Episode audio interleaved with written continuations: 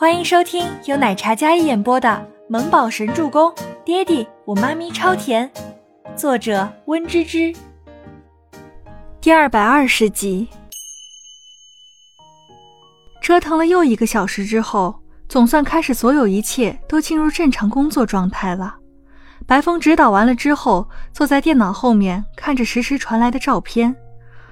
照片里美轮美奂的桃花园林场景，为了逼真。是直接移植过来的新鲜桃花，按理来说这个季节没有桃花的，也不知道道具组听了白风的要求，真去哪里弄了几棵新鲜的桃花树，好像是从深山里四季桃花林里挖来了几棵，因为山里气温低，所以一直盛开着。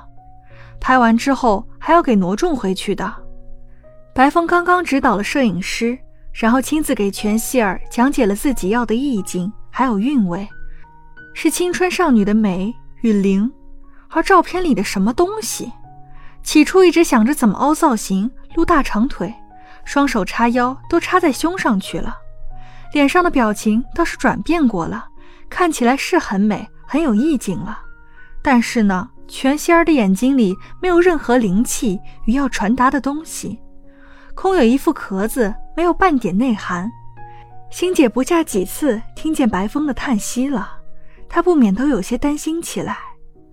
桃花树下，工作人员从半空中洒下粉色的花瓣，全希儿宛如美艳的少女，看着镜头，侧头或者回眸，怎么看怎么美。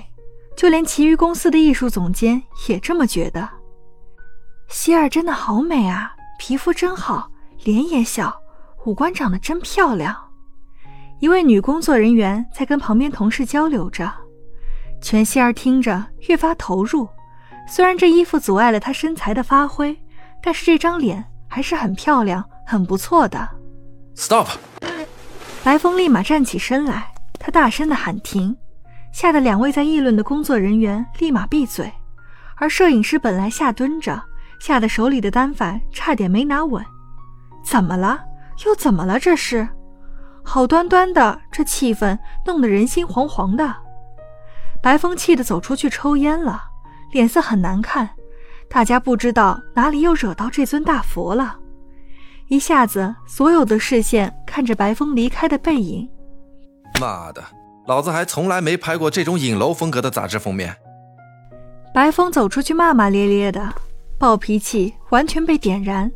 他需要静静压制住自己心里的怒火。然后才能扭转乾坤，不然这拍出来就是砸他的招牌。白风已经看透了，既然签不到自己喜欢的，那就多费一些心思，勉强凑合这一次吧。白风的愤然离场，气氛真是跌至了冰点，所有的画面都像凝结了似的。全希儿脸上的笑容也是倏然冷了下来。白风愤然离场，俨然是对他的什么羞辱似的。而且说他是什么影楼风格，他全希儿好歹是一个当红小花，但是在白风这里，他成了妥妥的笑话。他也很想发火，他还从来没有受过这样的待遇。希儿，星姐叫住了全希儿，全希儿恼火的脸上刚想发火呢，看到星姐制止的眼神，她深深将满腔的怒火给憋了回去。是的，她不能当众发火。要维持他名媛千金的形象，毕竟这里的工作人员都是三大龙头公司的核心成员。人，全希儿内心安慰道。不过，就算白风再不满意自己，他也没办法。等出去了之后，还是会老实回来的。毕竟他找不到比自己更加优秀的模特了。那个全喜初，他早就被丢出去了，更加不可能。听欣姐说。还真有面试的评委说让全喜初当备选的模特，幸好他那天去了海选现场，先一步打点好了，让全喜初被丢出去，不然还真是会威胁了他自己的地位。全希儿不满全喜初，不仅是因为她是全家大小姐，全家的产业是靠她母亲嫁妆发家，大部分财产是一早就归纳在她姐弟的名下，更因为她全喜初天资比她还要高，对。就是天资，有些人生下来就是老天爷赏饭吃的那种。全喜初跟倪清欢都是，他们天资聪颖，倪清欢是天才少女，成绩优异的让人望尘莫及。全喜初则在表演方面也是尤为突出，如果不是他跟母亲的打压，全喜初如今早就名扬四海了。曾经有个大导演看中了全喜初，要签他做童星，都被他父母给拦下来了。后来那部片子里的小演员没有全喜初优秀，但如今也是大红大紫的小花旦了，远远在他之上。可恶的是，当初母亲想要让大导演签自己。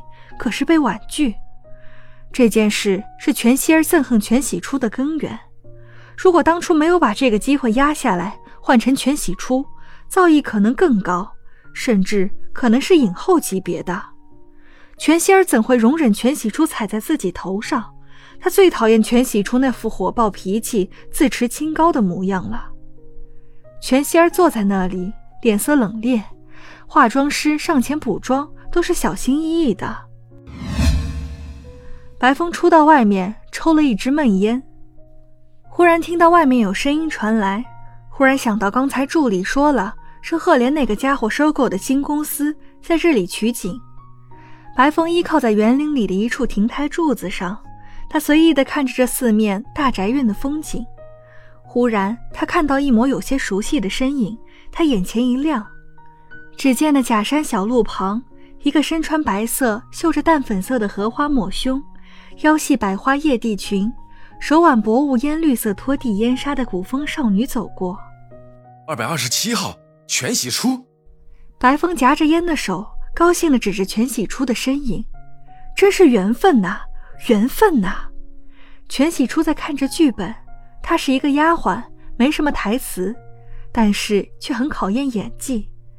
她得熟悉整个剧本的流程，然后好把握角色心理状态的表演。忽然听到一声激动的声音，他抬头看去，呵，那个骚扰犯又来了。莫不是想着这里漂亮女孩子多，所以他跟过来了？这人不仅是骚扰变态，还是跟踪狂。本集播讲完毕，感谢您的收听，我们下集再见。